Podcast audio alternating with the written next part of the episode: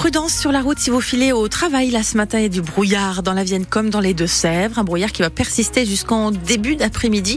Ensuite, le ciel sera bien couvert.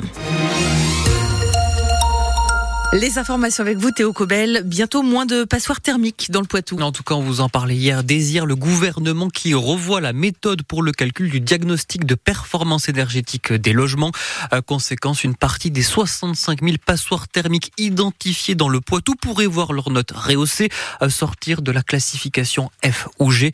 Une bonne nouvelle pour les propriétaires qui risquaient de ne plus pouvoir mettre en location leurs biens. Une mauvaise, en revanche, pour le secteur de la rénovation énergétique. Benoît Labruni, le secrétaire général de la CAPEB 86, la Confédération de l'artisanat et des petites entreprises du bâtiment. C'est comme si euh, votre voiture qui consomme euh, 10 litres au 100, euh, on vous disait tout d'un coup, ben, on, considère que probablement la méthode d'évaluation n'est pas bonne, on va, on va considérer qu'elle n'en consomme que 7. Ben, Qu'est-ce que vous allez faire? Ben, Vous allez la garder. vous allez la garder un petit peu plus longtemps. Alors si on vous avait dit qu'elle consommait 10 litres au 100, vous, vous auriez peut-être pris l'arbitrage d'en changer. Voyez, bah, ça fait pareil. Là, j'ai l'impression que en faisant remonter ces, ces, ces 140 000 logements euh, en dehors de la zone passoire énergétique, eh bien, euh, on ne va pas nécessairement encourager les propriétaires de ces logements à faire faire des travaux.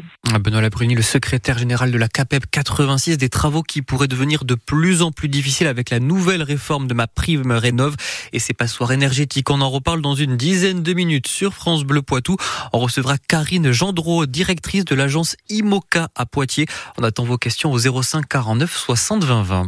Toujours aucune trace du jeune Erwan. Oui, une enquête pour disparition inquiétante est ouverte. Le jeune homme de 18 ans vu pour la dernière fois dimanche à la sortie de la boîte de nuit La Monnière à Montcouton-sur-Sèvre. Hier, près de 120 personnes ont participé à une battue organisée par la famille sans succès. Une nouvelle équipe de plongeurs est attendue sur place, appuyée cette fois-ci par un bateau sonar pour sonder les plans d'eau à proximité. L'émotion aussi à Fontaine-le-Comte des dégradations commises sur le groupe scolaire des plaques, mais aussi une photo de Simon Veil vandalisé. L'effet qui se serait produit durant le week-end, la maire de la commune va porter plainte.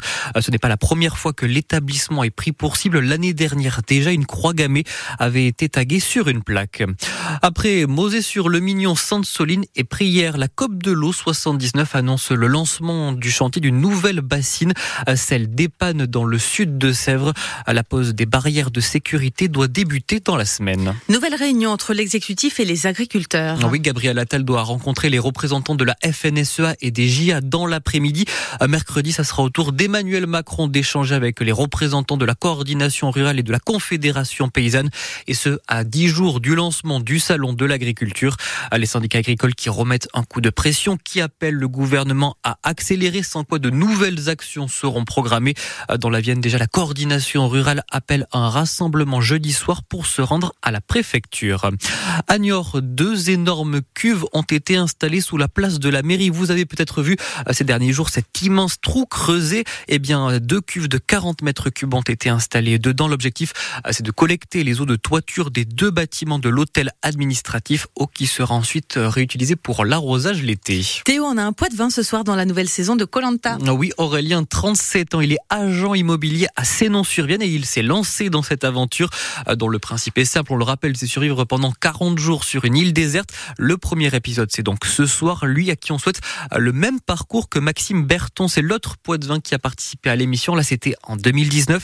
S'il n'était pas allé en finale, il avait fait un très bon parcours. Alors, on lui a demandé ses conseils pour aller jusqu'au bout de l'aventure. Moi, j'ai pas gagné, donc je dois pas avoir eu les bons conseils. Euh, non, je dirais, faut rester soi-même absolument, et c'est de faire un petit point euh, en fin de journée sur où est-ce qu'on se situe par rapport au reste de la tribu, par rapport aux, épreuves, par rapport à son énergie personnelle, par rapport à sa fatigue. Voilà, un petit peu d'écoute, un petit peu un petit checkpoint tous les soirs. Moi, je faisais ça quand le soleil se couchait, comme ça, en plus, je profitais du paysage. Ne rien faire est une mauvaise chose, faire trop est une mauvaise chose aussi. Euh, je pense être bienveillant avec tout le monde et puis savoir euh, être une oreille attentive sur plein de monde sans donner trop de conseils. Alors le la notoriété, non, je m'y attendais pas autant que ça. Euh, là, c'est vrai que c'est drôle. Tous les jours, dès que je sors de chez moi, il y a au moins une personne qui me parle de Colanta. Euh, c'est toujours très plaisant, toujours avec beaucoup de bienveillance. Euh, très étonnant. Par contre, faut faut savoir gérer ça derrière. moi, je le vis très très bien et c'est toujours plaisant de discuter avec tout le monde de, de ce sujet-là. Maxime Bertrand, ancien candidat de Colanta, on vous a mis sur francebleu.fr bien évidemment le portrait d'Aurélien, c'est le nouveau candidat, le nouveau candidat de cette saison. Et puis en foot, victoire pour nos chamois Niortais, ils ont battu hier soir à domicile Nancy, mais ça s'est joué en toute fin de match avec un penalty dans le temps additionnel, score final 2-1.